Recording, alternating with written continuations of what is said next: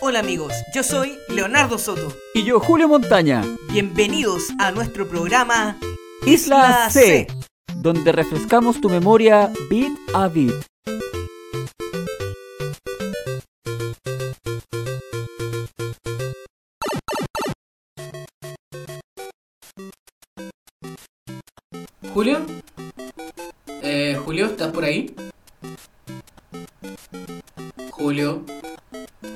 Leo, Julio. Leo, ven, ven, ven, baja, baja, baja la tubería. Ya, Julio, espérate, espérate. ¿Dónde? ¿Por dónde? ¿Por ahí? Ya, por allá voy.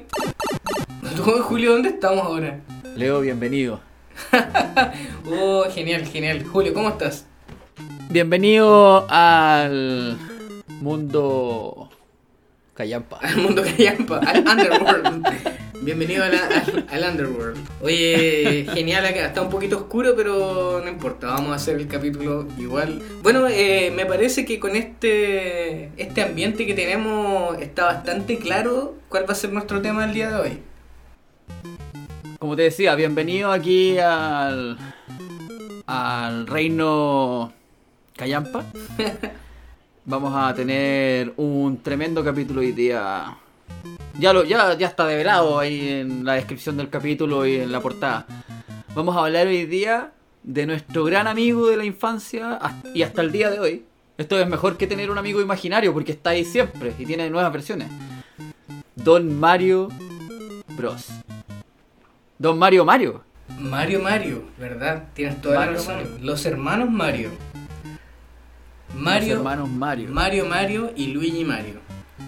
Bueno, todo tiene, todo tiene su historia. Yo recuerdo eh, exactamente que esa confusión, por lo menos, surgió con la película live action. Sí, Hasta ese momento, La claro. Hasta ese momento no se había mencionado este temita de Mario Mario y Luigi Mario, pero ahí con la película era como.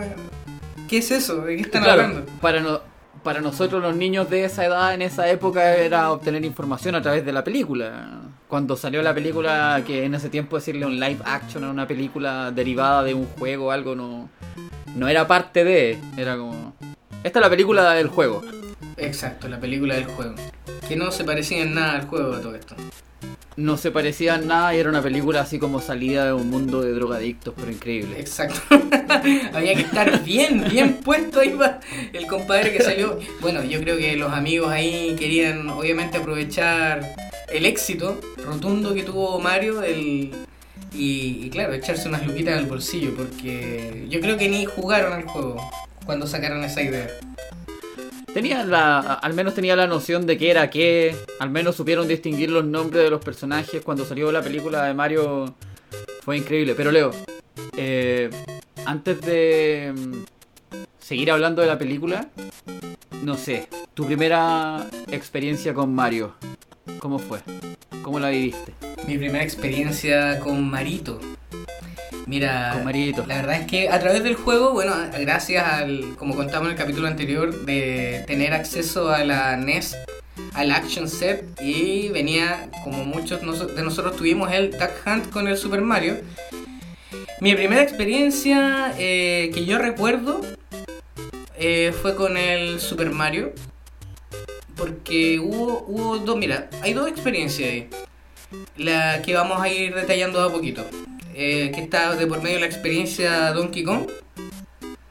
Pero en ese momento para mí no, no, no era el Mario, no sé si me entiendes. Para mí Mario Exacto. fue el Mario 1, entonces mm, una experiencia espectacular. eh, te- tocando esos controles, el gameplay, los colores, ese azul tan lindo que tenía el cielo, eh, la música, el hecho de tener tú el control tan preciso. Recuerda que en Mario tú podías controlar los saltos en el aire, eh, podías correr, eh, podías entrar por tuberías, eh, aplastar enemigos.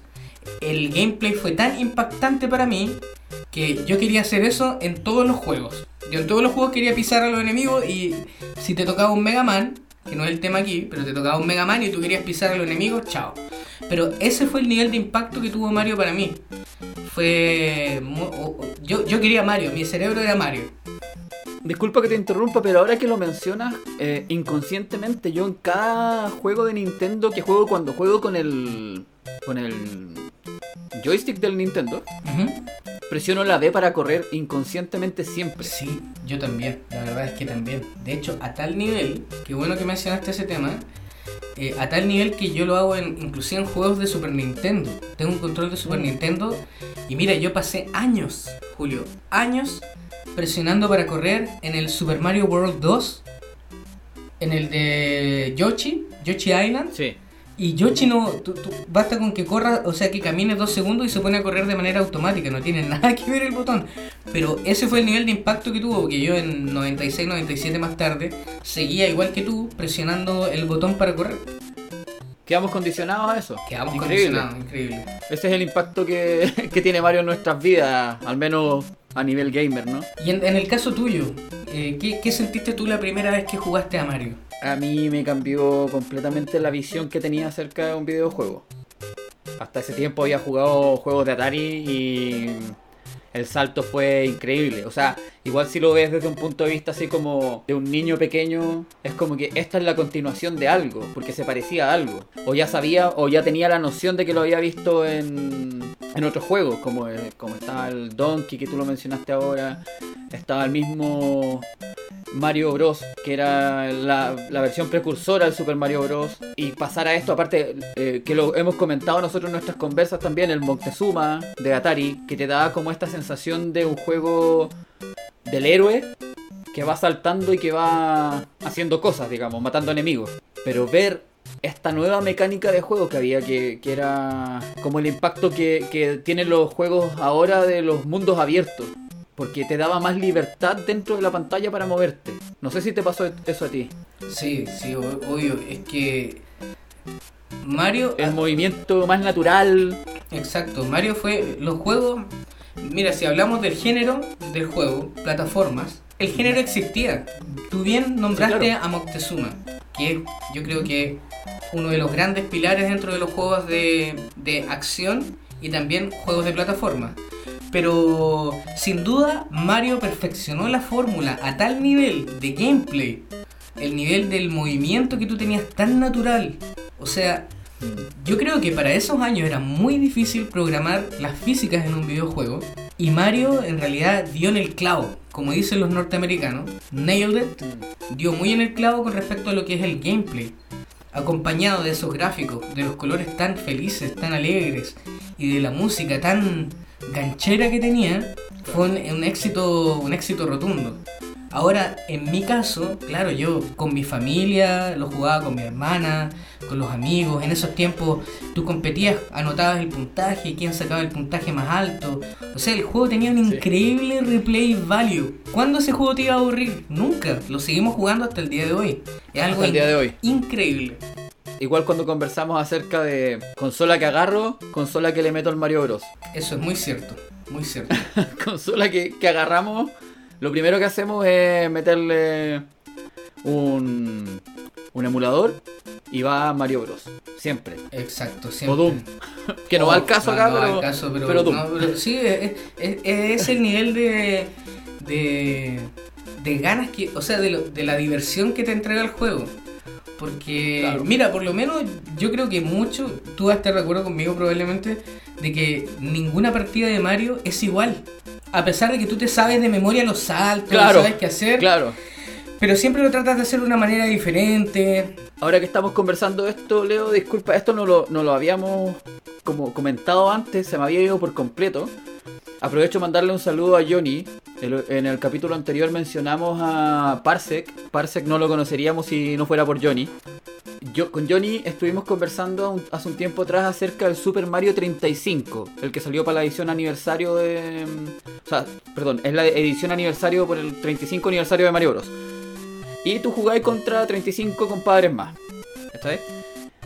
Y a Johnny le resultó un tanto difícil ir avanzando porque Johnny creció jugando con Super Nintendo. En cambio, como yo crecí jugando con Nintendo, para mí era mucho más fácil porque me sabía eh, las cosas de memoria, por lo que estás mencionando tú ahora, ¿cachai? O sea, Sí. eh, obviamente con, ah, con Jonathan, que nos encanta compartir conocimiento, eh, le empecé a decir, mira, de esta forma ah, podéis ir haciendo como esto, porque en el juego se te van repitiendo las- los niveles. No sé si tú no, no sé si lo has jugado. No, yo no tuve la oportunidad de, de jugarlo en realidad, por tiempo, pero Ya. sé de qué me estás hablando, porque obviamente he visto muchos videos. Sí, claro. Entonces, eh, vais repitiendo el nivel, no sé, pasáis el primero, luego llegáis al 1-2, luego te puede tocar eh, el 4-1 y así, ¿cachai? Y después del 4-1 podéis saltarte al 4-4 y de ahí volver al 1-1.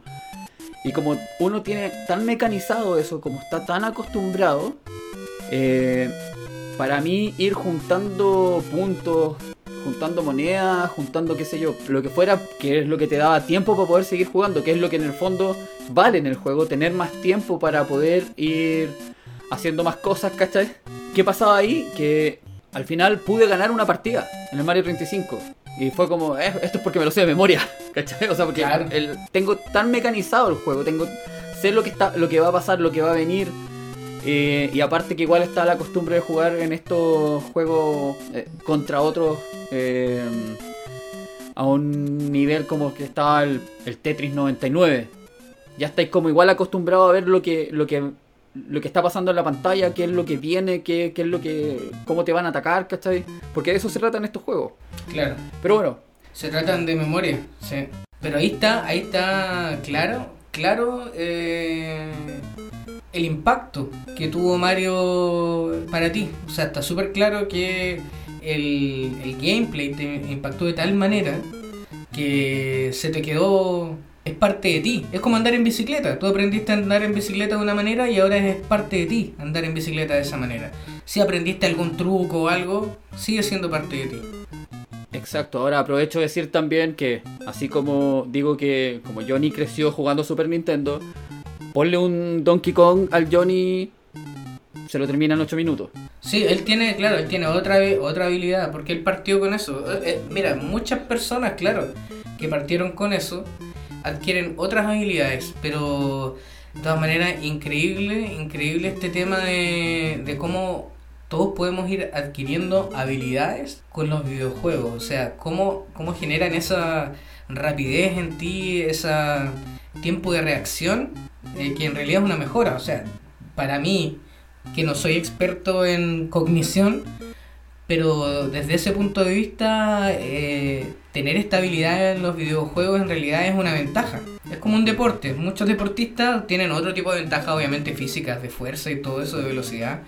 Pero claro, adquieren también esta, esta velocidad, ojo mano, no sé cómo decirlo, que es lo que realmente eh, te lleva a jugar juegos de manera competitiva ya, como el Super Mario 35. En este caso Claro. Johnny, a Jonathan también eh, un experto en, en Donkey Kong en realidad. Así que impresionante, o sea, esa, esa experiencia yo creo que no, no es fácil de adquirir en cualquier parte.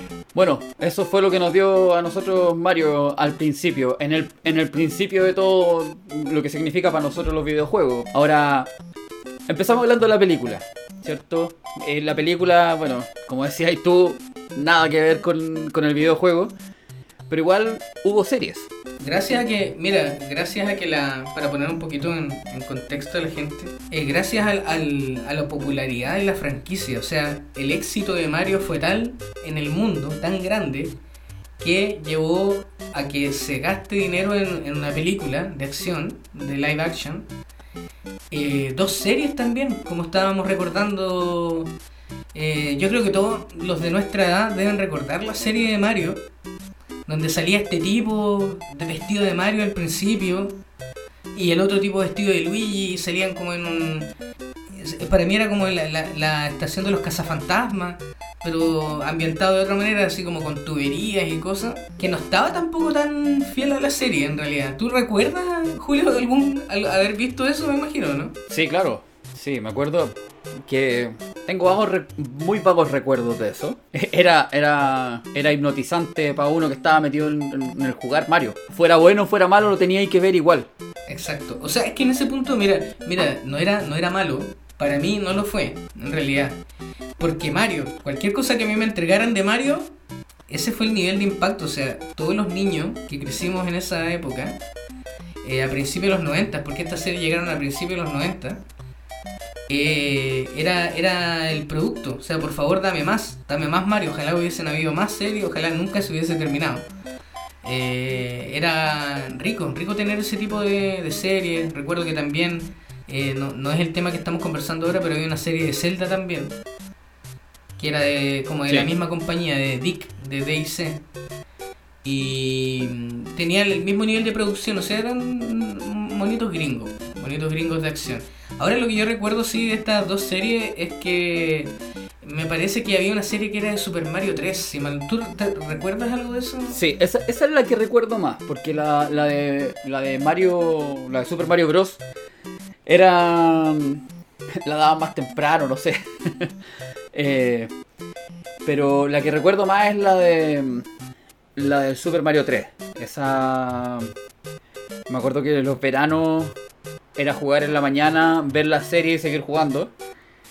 Eh, ahí ya en ese tiempo igual recuerdo que intercambiaba los juegos, entonces siempre tenía un Mario 3 en la casa, o casi siempre había un Mario 3 en la casa. Yo el Mario 3 nunca lo tuve hasta más grande. Y al final recuerdo que en la serie te remarcaba mucho el tema de los hijos de, Bowser. Ellos eran como lo- los que aparecían más, ¿cachai? Mira, ahora que estábamos conversando estas cosas, igual recuerdo que el merchandising era tan duro, era muy duro, te metían Mario en el yogurt, te metían Mario en los cuadernos, que era algo igual no tan de la época, en ese tiempo recién estaban empezando a aparecer los cuadernos con cosas impresas. Sí. Eh, te metían Mario en todas partes, pero me acuerdo mucho del tema de los yogurt porque estaban los las- esta cuestión de, de las tapas. De si juntabais las tres tapas te podías llevar un Super Nintendo, un Nintendo, el Mario 3. El Mario 3 siempre estaba presente. Sí, siempre estaba presente. Pero bueno, Mario 3 no lo, no lo vamos a tocar por ahora. No, pero es, pero es parte de la, de la historia, pero sí, en Es- realidad es parte. Es, parte, claro. Nosotros tenemos planificado dedicarle un capítulo entero a Mario 3 porque en realidad fue muy grande. O sea, si Mario 1 y Mario 2 fueron un éxito, Mario 3 fue grandísimo. Eso fue una- una- un evento, un evento muy grande, importante para el mundo de los videojuegos. Es, es que algo que cambió mucho, pero yo creo que paremos acá eso porque eso viene para adelante. Hay harto, hay harto que decir, harto que contar, harto de que conversar, porque el, el impacto, como dijiste tú, fue gigantesco. No sé si te parece que sigamos conversando de otras cosas. A mí lo que me gustaría saber, porque he estado... Ajá. me- para refrescar la memoria, porque uno tiene ciertos conocimientos de videojuegos y todo esto, pero el Donkey Kong siempre, mira, después de haber partido por Mario 1, yo después recordaba, pero ese Mario yo lo he visto en otro lado, lo he visto en otro lado, en otro juego. En ese tiempo teníamos nuestras queridas revistas Club Nintendo y por ahí leí que Donkey había sido el primer juego donde Mario había sido el protagonista. Porque el juego se llama Donkey Kong, pero tú controlabas a Mario. Bueno, ahí Mario tenía el rol importante, era el que rescataba a la princesa en ese juego. Exacto. Donkey Kong, que igual tiene una serie, una, o sea, no una serie de televisión, una serie de juegos eh, que salió previa a Mario. Que, eh, que primero salió para Ar- arcade y luego salió como un port para Atari. Yo tuve la oportunidad de jugarlo. No tantas veces como me gustaría recordar, pero sí recuerdo que lo jugué.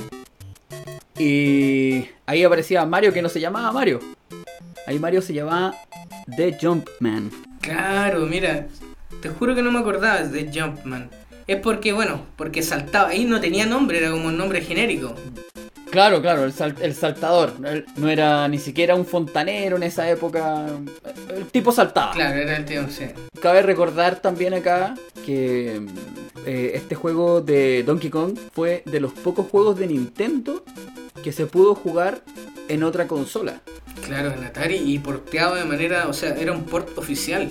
Exacto. ¿Tú, tú recuerdas haberlo jugado en, en- en Atari, cierto? Yo recuerdo haberlo jugado en Atari varias veces. Varias veces. Era, era, era el juego de las, de las escaleritas, me acuerdo que le decíamos con mis amigos. Sabes que, claro, yo, yo le, mira, yo lo conocía como el, el King Kong, le decían mis primos, porque ahí tuve oportunidad de jugarlo.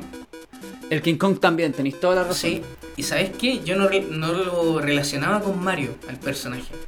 Porque lo... No, para nada. No, después cuando lo volví a jugar, después de Mario, eh, y después de probablemente haber leído en las revistas Club Nintendo de quién se trataba, relacioné la, la- la historia, pero ¿sabes qué? No, no era un gran fan, yo a mí no, no- no lo encontraba, de niño no lo encontraba muy entretenido, entonces para mí era como que, ah, era el juego de Mario que no me gusta, no sé si me entiendes, Claro. por lo menos para, no, no era, no era, porque como te dije yo, en mi, mi experiencia con Mario fue a los 10 años, 9 años por ahí, entonces después volver a jugar ese juego no era, no era mi favorito en realidad.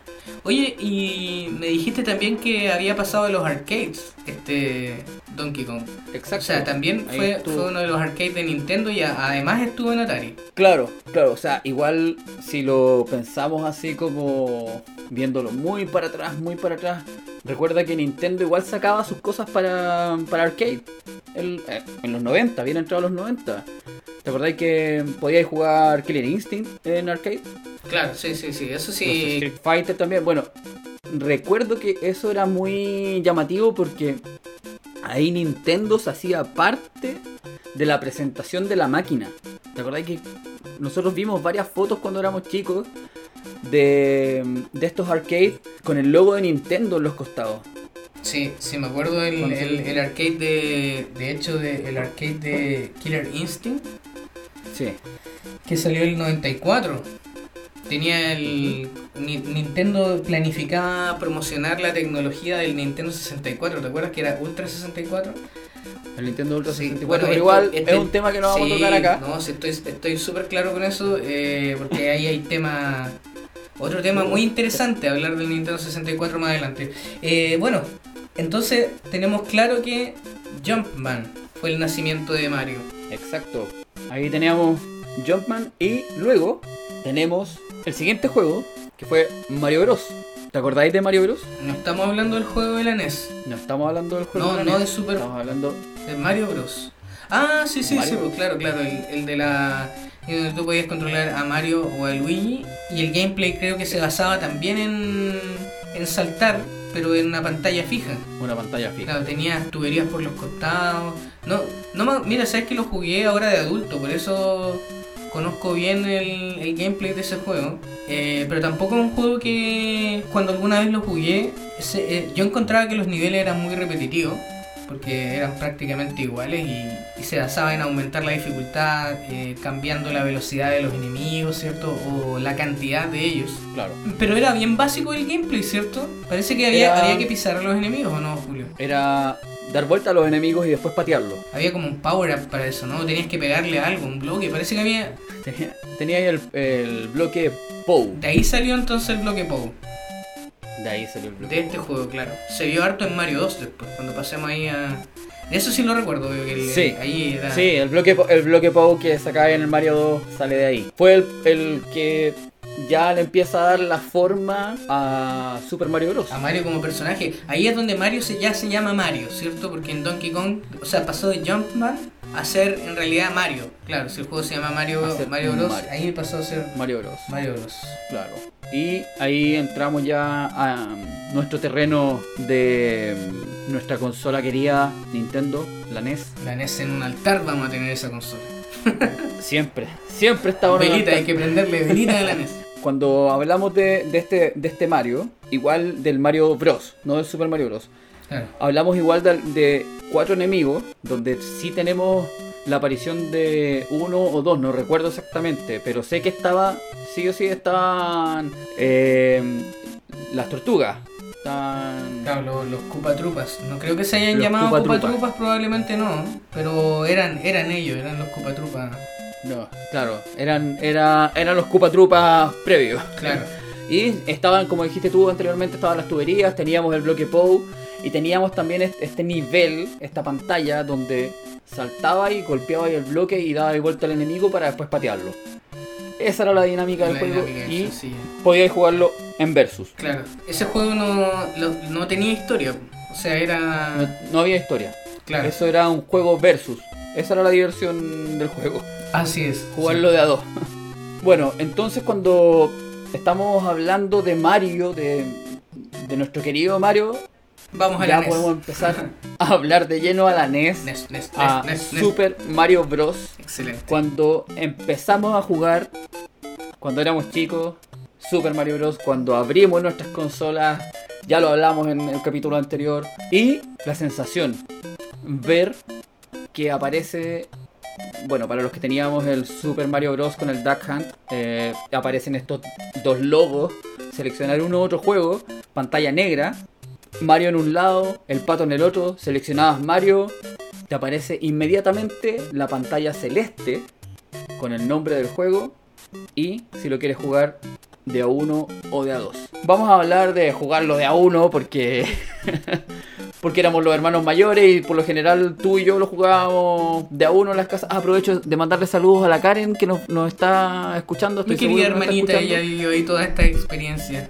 Eh, Y a Javier, Sí. por supuesto, también saludo a Javier. a Javier también, que era Mario Verde, los Marios Verdes Esos de son los dos vidas. Marios verdes. Y mi, mi Mario verde, mi hermanita Karen y, y Javier ahí el Mi Mario, Mario verde, mi querido hermano Julio. menor, Claro. Javier. Ya, y llegábamos a este primer nivel. Colores, como decía y tú, Leo. Estaban los colores. Empezábamos a ver estos enemigos que se movían de una forma distinta como habíamos visto en los juegos anteriores que habíamos jugado.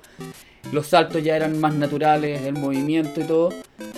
Y primera cosa que pasa en este juego cuando llegas al finalizar la primera etapa, te metes a un mundo oscuro. Que es como volver a los juegos de antes, que eran, eran más oscuros. O sea, como que estaban haciendo la, la añoranza de esos juegos antiguos, como que estaban presentando lo mismo, pero de una forma un poco más, o bastante más moderna para la época. Y luego, eh, a medida que fuimos creciendo en experiencia jugando Super Mario Bros., empezamos a descubrir que estaban los Warp Zone. Y no me quiero largar más con Mario 1, porque creo que ya hemos hablado mucho acerca de, Mario 1, pero para cerrar el tema, eh, los Warp Zone. ¿Qué pasó, Leo, la primera vez que descubriste un Warp Zone? Ese fue, mira, yo creo que, no, estoy seguro que esa fue la primera vez que descubrí un secreto en un juego. No fue la primera vez que lo jugué, obviamente, porque ese juego yo creo que todos lo jugamos tantas veces que probablemente al primer, segundo, tercer mes de tener ese juego ya habías descubierto el Warp Zone, pero por la por el gameplay, o sea, por querer jugar, querer jugar y yo creo que lo, no, no recuerdo exactamente la verdad cómo lo descubrí. Lo más probable, lo más probable es que haya sido de, de casualidad. Pero me entregó una sensación, Julio. Esa es la experiencia que se me quedó muy marcada. La sensación de haber descubierto un tesoro oculto. Exacto. Me sentí, y quería contárselo a todos. Era yo el, el, el, el mejor, el más bacán, el, el genial. Era un el hacker. super, era el hacker. Era el rey del mundo una vez que descubrí ese Warp Zone. Yo no, no sé cómo habrá sido tu experiencia, pero la mía por lo menos fue Lo mismo. espectacular. Lo mismo, yo creo que, que de los que nos escuchan tiene que haber sido la misma sensación, así como, oh, descubrí algo. Y esto es como, wow. Y esto no, no pasa en otros juegos, además. Hasta el momento no habíamos jugado tantas cosas, entonces era como, qué experiencia. Eh, No era una, Eh, no bueno. era una simple vida extra, era, era un gran descubrimiento. Así que, excelente Exacto, manera de sí, cerrar bueno. el tema con ese bonito recuerdo. Mira, se me había olvidado la verdad. Me, acabas de- me sorprendiste con lo que acabas de decir, Julio. Muy, muy buen recuerdo me hiciste traer a la mente. Y, y ya para cerrar del todo el tema. La primera vez que pasaste el último castillo, cuando ya entraste al castillo, ya el 8-3 ya lo pasaste, te olvidaste de los Hammer Brothers que estaban allá afuera y pudiste entrar al castillo y ojalá con Mario de Fuego pudiste hacer este juego de encontrar cada uno de los de la, la primera vez que en- hiciste el juego en las tuberías. Cuando pasaste por cada una de las tuberías que correspondían, te llevaban de un otro lado y finalmente llegaste a enfrentarte a Koopa. ¿Qué te puedo decir? Perdí muchas veces ahí, llegando a Cupa, después de haber hecho esa tremenda odisea, que ahí es donde mi hermana Karen me ayudaba a recordar. eh, eh, era una gran ayuda tener a alguien que te fuera recordando lo- los caminos correctos, las tuberías correctas. Eh, pero perdí, la verdad es que perdí, no sé cuántas veces perdí. Eso hizo que la victoria fuera más gratificante y fue un, un tremendo logro. Pero me acuerdo que cuando lo logré, yo sentía que mis dedos iban adelante. No sé si, si has sentido esa sensación. Que, Te entiendo que- perfecto. que- te entiendo. es como Creo que, no, no lo puedes haber descrito mejor. Exacto. Sí. Era, yo sentía que el control estaba más allá, así como que. Y cuando ya lo derroté fue como que yo no. Fue. De, imagínate, un niño de 10 años que no tenía experiencia terminándose un juego, porque la verdad es que ese fue el primer juego donde llegué al final. Para mí fue tremendo. Tremendo esa sensación de que después de haber llegado, haber perdido tantas veces, haberme tropezado con la misma piedra, esa rabia que te da de cometer el mismo error siempre. y esta vez no, y esta vez no. Eh, claro, no sé, varios días seguro me debe haber tomado, pero fue eh, mejor, mejor que ganar la Copa del Mundo, eso no es nada al lado de lo que yo sentí. no sé cómo te pasó a ti, tu experiencia de haber llegado Eh, final. lo mismo, yo creo que eso de sentir de que mm, tus manos, tus dedos iban más adelante que tu mente, o sea, era como que iban, eh, eh, ibas ejecutando antes, porque ya te lo sabías tan bien, ya tenías una ayuda o, o ya de memoria o, o porque estaba la Karen o estaba Javier al lado diciéndonos qué es lo que había que hacer, que había, con qué había que tener cuidado, que claro, podías adelantarte esas cosas y con una y siendo un niño de 10, 11 años, tener esa sensación de, de estar ganándole a la máquina. ¡Wow! es como decir tú, eh, ser el campeón del mundo. Aparte de la dificultad, Julio, la dificultad de esos juegos en esos años, que no es la misma dificultad Claro. que tienen los juegos hoy día, no, fue muy, muy, que, que, me hiciste recordar un- algo que me dio rabia. no, bueno, bueno, sabes que no me había puesto a pensar en eso en el momento, pero bien, te lo agradezco mucho, Julio, porque esos recuerdos que me has hecho sacar hoy día, voy a terminar llorando aquí, ¿ah? Ah, pero espera, te- eh, teníamos, eh, digamos sí algo que teníamos anotado, que habían unas curiosidades acá en Mario. Mencionémosla, ¿tú, ¿tú las tienes ahí? Sí, yo las tengo acá. Cuando terminábamos un nivel y el tiempo terminaba en 1, 3 o 6, que eso los que obviamente jugamos tanto Mario lo sabemos, salía, si terminábamos en 1, salía un fuego artificial al final de la etapa, salían 3 fuegos artificiales o salían 6 fuegos artificiales. Para el desarrollo de este videojuego, que fue muy muy temprano, con una tecnología un poco, entre comillas, precaria para la época, eh, las nubes y los arbustos fueron hechos con el mismo sprite, pero pintados de distintos colores. Y eh, dentro de las cosas así ya un poco más curiosas, igual estaba que a Mario le pusieron un gorrito porque eh, querían evitar que tuvieran críticas por, por eh, si le ponían pelo, que el pelo no se le moviera donde se estaba moviendo. El bigote de Mario fue hecho para em, evitar complejidades con la boca porque era difícil en 8 bits lograr algo así. Y hay una tremenda curiosidad que debemos decirlo, Leo. Oh, Nos eso, hemos déjame- cagado de la déjame risa. decirlo a mí, por favor. Déjame decirlo a mí, por favor. Te, te lo cedo, te lo cedo. Eso. ¿Sabes qué? La verdad es que sí, estas cositas las teníamos anotadas. Me entretuve harto buscando estos, estos datitos eh, que uno en realidad... Yo recuerdo, mira, lo de, lo de la eh, Fireworks, los fuegos artificiales que salían al final de los segundos. Yo me acuerdo que lo vi en una revista Club Nintendo. No me di cuenta nunca solo. No soy tan bacán. Eh, este tema que vamos a mencionar ahora es un poquito más adulto, muchachos. ¿ah? Nintendo, nuestra querida Nintendo que se preocupa tanto de su copyright, lo cuida tan bien, ¿cierto? Todos sabemos que estos muchachos andan cerrando páginas de ROMs, andan preocupados de que eh, no les hackeen las consolas, que no, no se las desbloqueen, como todos sabemos.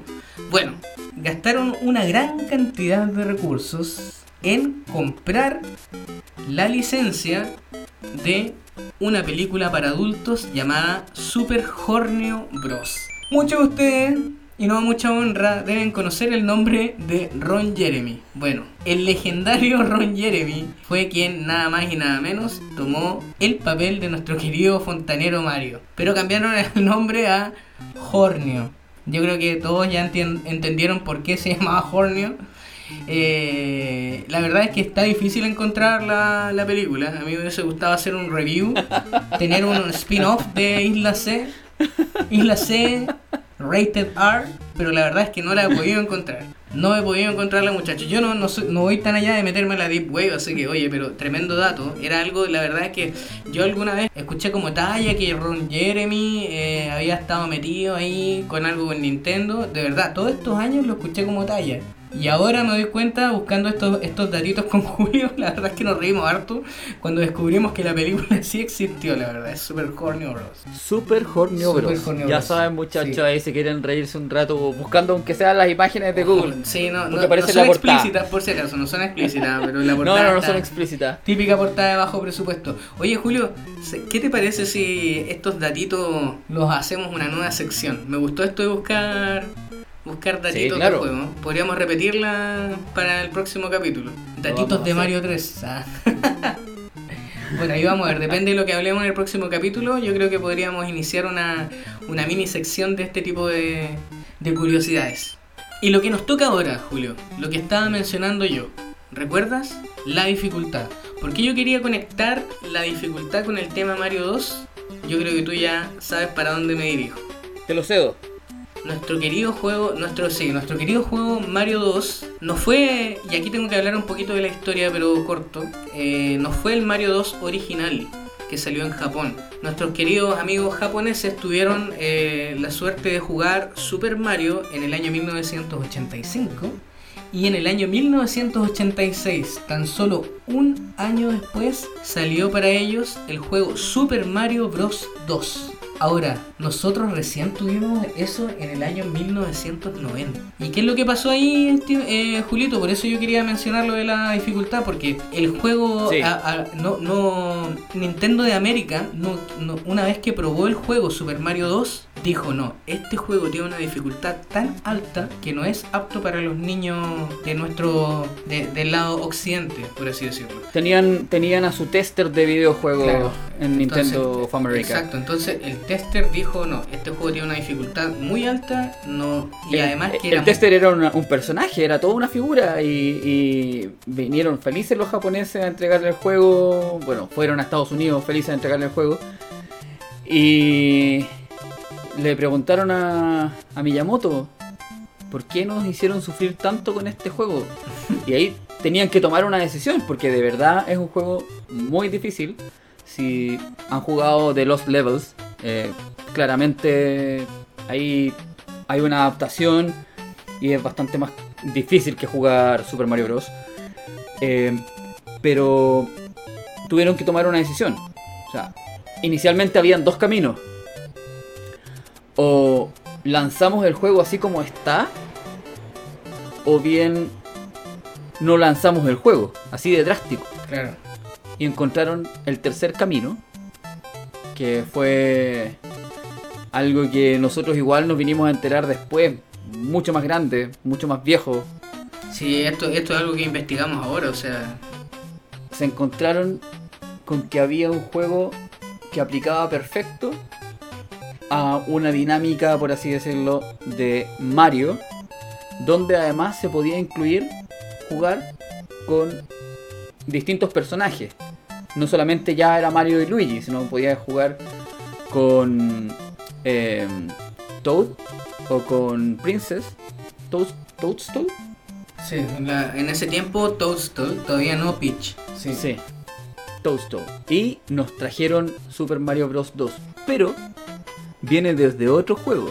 Y ahí está lo interesante. Y ahí Leo, yo ya hablé bastante eh, acerca de Mario 1. Así que te concedo el honor. Mario 2 eh, fue probado por los testers de Nintendo of America, fue rechazado porque era muy, muy difícil, pero estamos hablando que ya estábamos en el año 89. Super Mario Bros. 3, el que nosotros conocemos hoy en día, salió en Japón el 1988.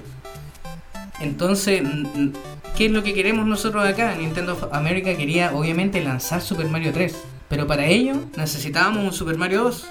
Ahí es donde eh, se vieron obligados, como dices tú, a buscar un juego y encontraban este famoso Doki Doki Panic. Entonces, ¿qué hicieron? Un port. Hagamos un port de Doki Doki Panic.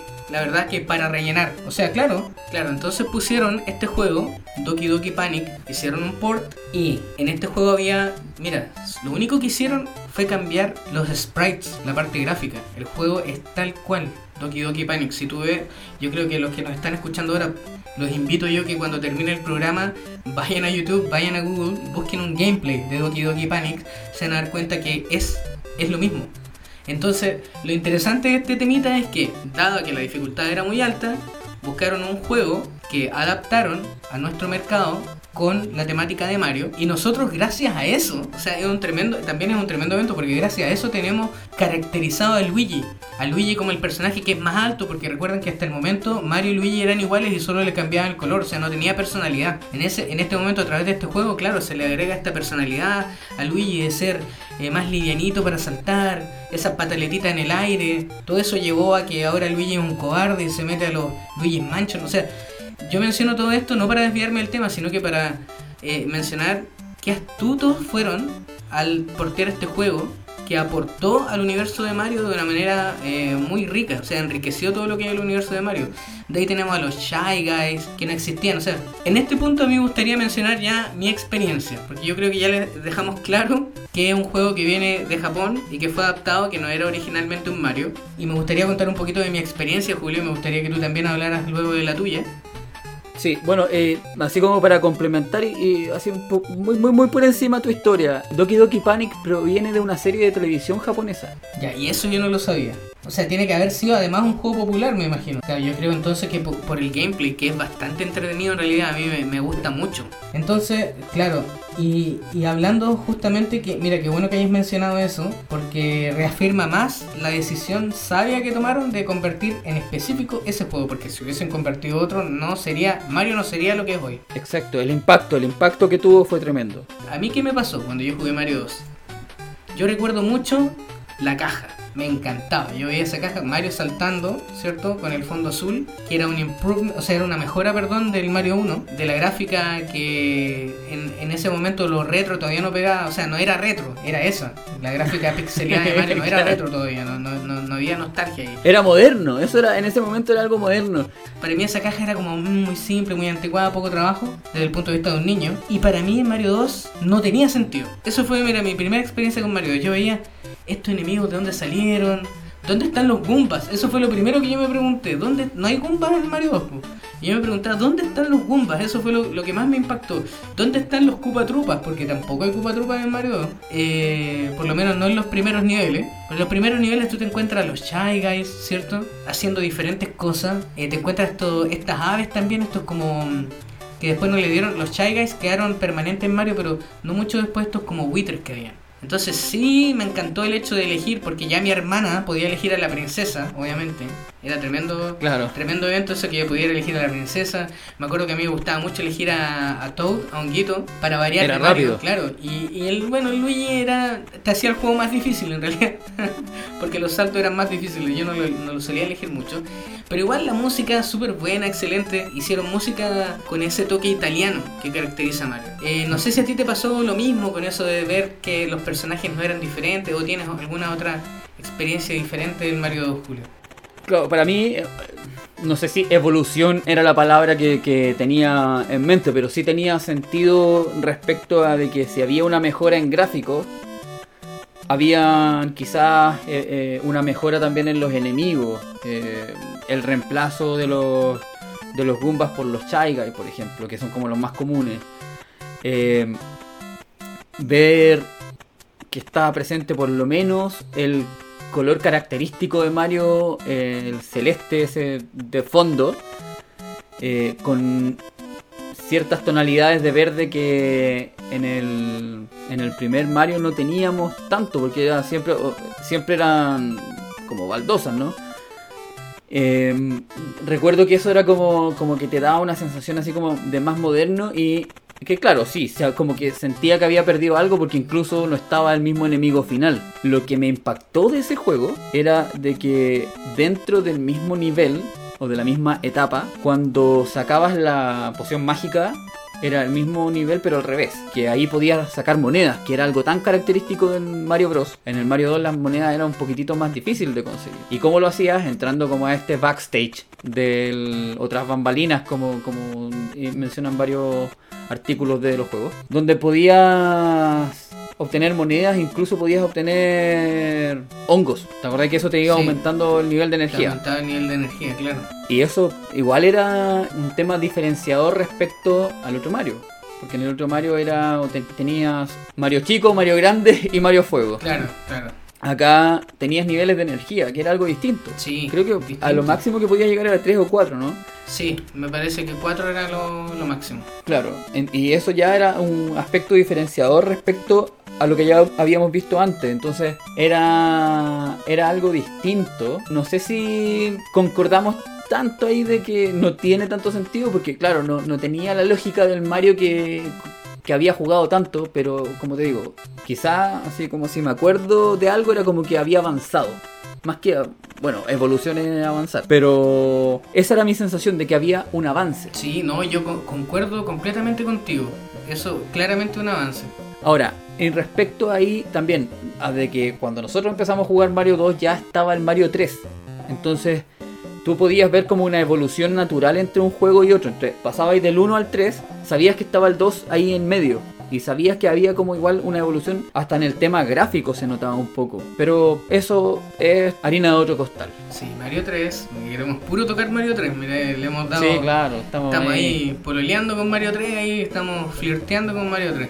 ¿Sabes qué? Eh, yo quería simplemente añadir que Mario 2 es un tremendo juego. Hasta el día de hoy, uno de mis favoritos. Lo que más me gustaba era el, el hecho de que tú podías tirar bombas. Oh, es que eso de poder agarrar cosas que era muy distinto al Mario también. Podías Bueno, las bombas explotaban después, no explotaban al tiro como dice la señora esa, la señora de Elisa, que explotan al tiro esas cosas, por no decir el garabato. No, pero por- disculpen que haya tirado ese chistecito, pero me, me acordé. Dije lo de bomba y me acuerdo de esa señora siempre. ¿Sabes qué? Este juego Doki Doki Panic, todo esto, todo esto me ha hecho querer jugarlo en realidad. Nunca lo he jugado, a pesar de que todos tenemos emuladores por todos lados, la verdad es que nunca he tenido la ROM instalada yo en mi emulador, así que cuando termine el capítulo, muchachos, que va a ser en unos, minutos más, yo me voy a quedar jura, me voy a quedar jugando hasta el próximo capítulo. Y ahí recién voy a jugar Mario 3. Y bueno, dentro de las cosas que, que pasaban en, en Mario 2, bueno, esto de ya como de poder flotar, que es como que te da la, como te decía, así como que pasabas por esta transición de Marios, era como que te estaba invitando a de que en algún momento Mario iba a poder volar, con Luigi flotando, la princesa igual flotando, llegar a estos niveles finales donde llegabas a matar a alguien que no era Koopa, que no era Bowser, y te encontrabas con estos pajarracos que tiraban huevos. Igual le daba una emoción al asunto, porque tenías que tomar el huevo que te tiraba y lanzárselo de vuelta. Era muy entretenido. Eso, eso a mí, de verdad, cuando eh, lo jugué la primera vez no entendía qué había que hacer. Ay, a mí me, mira, a mí me pasó lo mismo. Sí, recuerdo la frustración del momento y era... Pero ¿cómo, cómo termino esto? ¿Cómo, cómo, ¿Cómo le doy fin a esto? Hasta que de tanto insistir, porque en ese tiempo no teníamos así como, ah, vamos a buscar a Google, ¿cómo, cómo lo hacemos? Terminé sobre el huevo De casualidad. y, y recogiendo el huevo. eh, creo que el recoger el huevo igual fue muy de casualidad. Ah, pararse sobre el huevo era fácil. Porque Sí. me- ah, creo que, yo, que te podía llegar a- incluso al otro extremo del, de, de donde estaba, de, esa, de, esa, de ese nivel, de esa parte del Lo nivel. hice muchas veces por diversión. Y claro, y por algún motivo fue que pasé a presionar el otro botón, tomé el huevo y ahí entendí, ah, se puede usar. y ahí entendí qué era lo que había que Ese hacer. fue otro momento mágico, yo creo, cuando nos dimos cuenta, Julio, no estás solo. A mí también me pasó eso de mismo. Yo te Sí, y entrar a los jarrones. Sí, entrar, Entrar a los jarrones. Era oh, ver el- la forma del jarrón. Ver la forma del jarrón, eh, ir a poder tomar la llave que después te perseguía una de estas máscaras. Y bueno, entendiendo después de qué se trataba Doki Doki Panic, es cuando entiendes por qué están estas máscaras. Sí. Porque esas máscaras no tenían ningún sentido dentro de un mundo Mario. Sí, tienes toda la razón. Bueno, y Doki Doki Panic eh, tiene todas esas máscaras, tiene toda esa imagen, eh, porque está basado, me parece que en cuento de Alibaba y los 40 ladrones, o tiene que ver con, con toda esta magia de los genios, del genio de la lámpara, de Aladdin. Eh, Claro. De hecho, los personajes originales todos andan con turbante. Andan con turbante y en el Medio Oriente. Y tienen que. De hecho, mira, donde incluso hay una lámpara es cuando tú tomas esta poción, ¿cierto? Para abrir el otro mundo que está al revés. Bueno, en Doki Doki Panic ellos toman una lámpara, la lanzan y pueden entrar al mundo que está al revés. De hecho, la lámpara me parece que hasta tiene eh, personalidad en esta serie, en, esto, en este juego. Bueno, yo no sabía que era una serie todo esto, pero en la historia del juego la lamparita es un personaje. Pero tiene que ver con todo esto de, de Aladdin. Aladdin, alfombras voladoras. Me parece en unas partes, claro, tú andas en una alfombra también, pues. En Mario Claro, sí, sí. ya, claro. Puedes tomar una Todo alfombra, esto sí. es- es- tiene que ver con eso, con...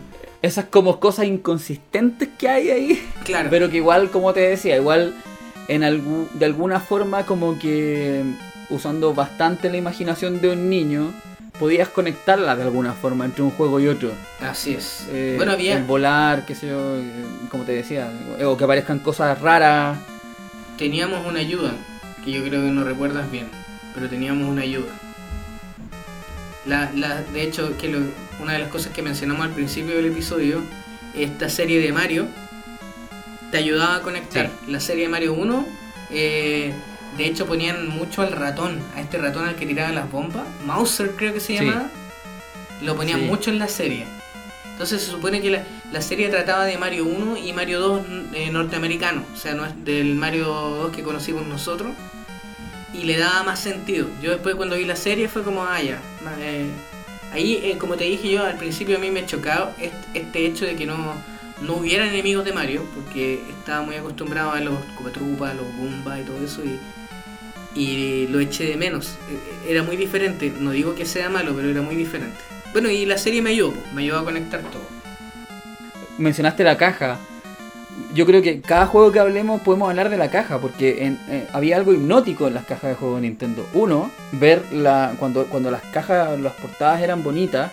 Yo recuerdo este, este contraste de colores que tenía el, nombre de Super Mario Bros. 2.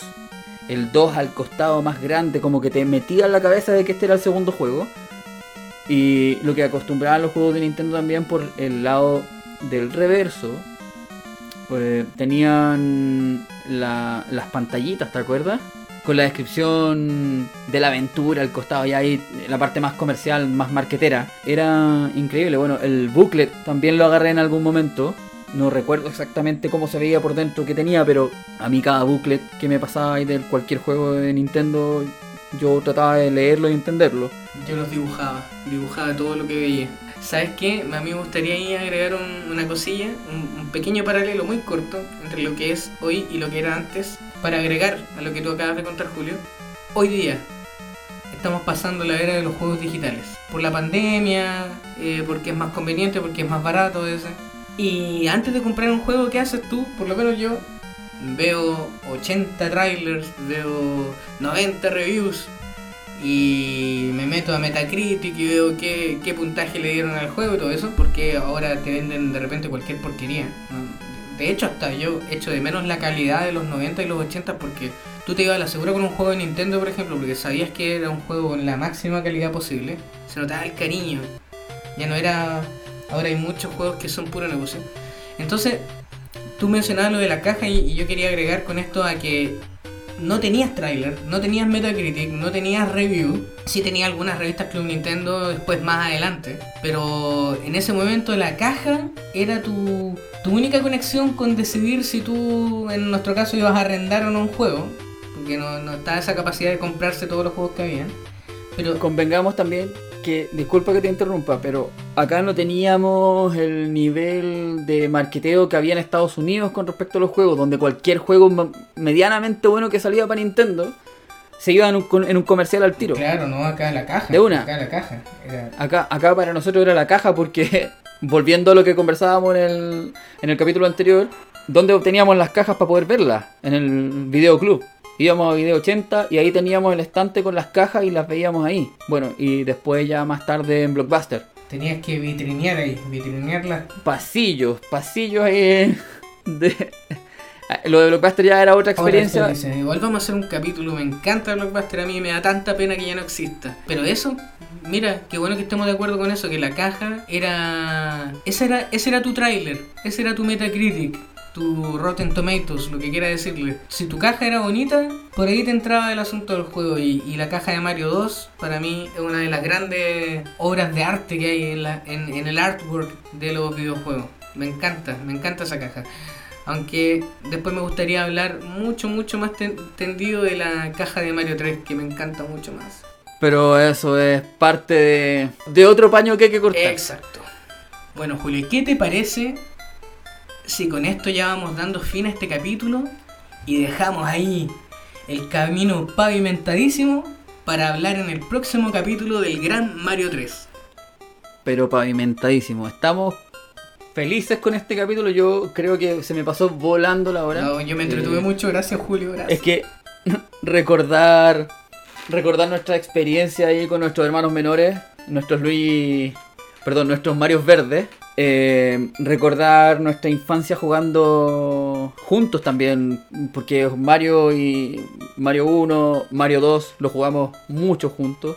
Y es algo que quizás en este capítulo no, no comentamos tanto, cómo, cómo fue que jugamos estos juegos juntos. Sí, es que sabes qué, mira, estamos rondeando la hora de, de capítulo y esto nada más es que no me quiero jactar, pero tenemos tantas historias que contar de todo esto. Porque mira, una cosilla más, una cosilla más. Tanto que mencionamos al Mario Verde, al Mario Verde, bueno, yo les tengo que contar un secreto aquí a nuestra querida audiencia. Cuando Julio iba a mi casa, él era el Mario Verde. Y cuando yo iba a la casa de Julio, me tocaba a mí ser el Mario Verde. Jamás soltábamos en la casa, yo era el Player One. Así eso, eso era ley. Qué buen, qué buen Ese sí que es un buen recuerdo. ¿eh? Sí, Todo- sí, y eso es verdad. el que se queja, No, eh, eh, nadie, o sea, era una la ley, eso era ley. Que no estaba escrita. Esa Era la ley no escrita, claro. pero era era En así. mi casa nadie el me que iba a la casa el del otro, tal cual. Tal cual.